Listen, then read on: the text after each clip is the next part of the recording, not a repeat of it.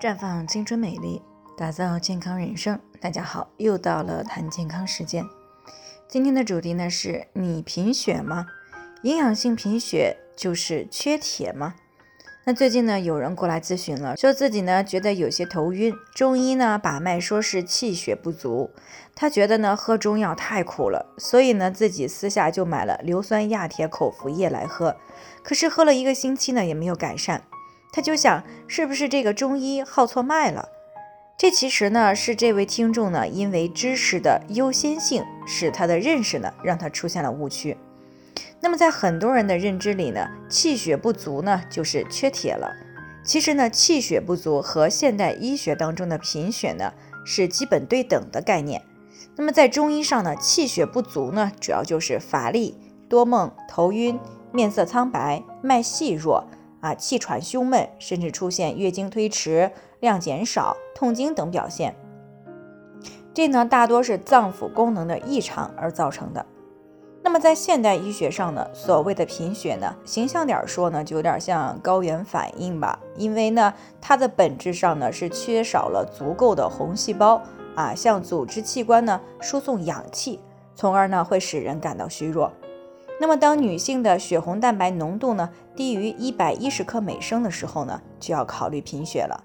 那么，当出现贫血时呢，在人体多个系统呢都是会有所体现的。那么，在生殖系统方面呢，就表现为月经量的减少、增多，或是月经的周期的紊乱。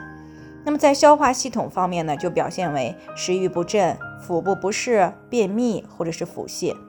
那在免疫系统方面呢，就容易表现为容易感染。啊，免疫力下降，在内分泌系统方面呢，主要就影响到了肾上腺和甲状腺的功能。在神经肌肉系统方面呢，就容易表现为疲倦呀、乏力啊、头晕头痛、耳鸣，甚至是注意力的不集中。那么在呼吸循环系统方面呢，就表现为气短、呼吸急促、心率增快。啊，那对于皮肤黏膜组织的影响呢，很明显的就是皮肤苍白或者是微黄。那也就是说呢，贫血对人体的影响呢是全身性的，啊，可谓是一损俱损。所以呢，一旦发现有贫血或者是气血不足的迹象呢，是一定要及时进行调理的。那么，营养性贫血就是缺铁吗？啊，其实不然，因为在现代医学当中呢，贫血是分很多类型的，缺铁性贫血呢只是营养性贫血当中的一种。啊，只不过呢，缺铁性贫血在临床当中的占比更多一些。那事实上呢，凡是造血材料不足而引起来的贫血，我们统称为营养性贫血。那么常见的造血原料有哪些呢？啊，它包括了有铁啊、维生素 B 六、维生素 B 十二和叶酸。那么缺乏任何一种呢，都会引发贫血。其中呢，铁缺乏引起的贫血呢。啊，就是缺铁性贫血，也是我们最广为人知的贫血的一个类型。那另一种常见的营养不良性贫血呢，是缺乏了维生素 B 十二和叶酸。这一类贫血呢，也就是我们平时听说到的这个具有红细胞性贫血。而维生素 B 六缺乏的时候呢，会导致红细胞没有办法利用铁。那这种本质上呢，是属于铁粒幼细胞贫血。那与遗传因素呢是有一定关系的。那这个时候呢，补铁肯定是无效的，甚至是有害的啊。但是呢，大剂量的维生素 B 六呢是可以有效的改善贫血的。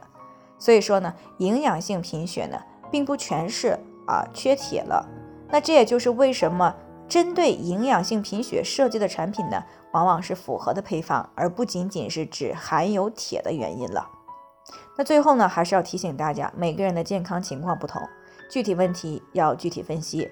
如果你也有健康方面的问题想要咨询呢，可以关注微信公众号“普康好女人”，添加关注以后呢，回复“健康自测”，或者呢直接拨打四零零零六零六五六八咨询热线。啊，健康老师呢会针对个人的情况给出啊个性化的指导意见。这个机会呢还是蛮好的，希望大家能够珍惜。今天的分享呢就先到这里，我们明天再见。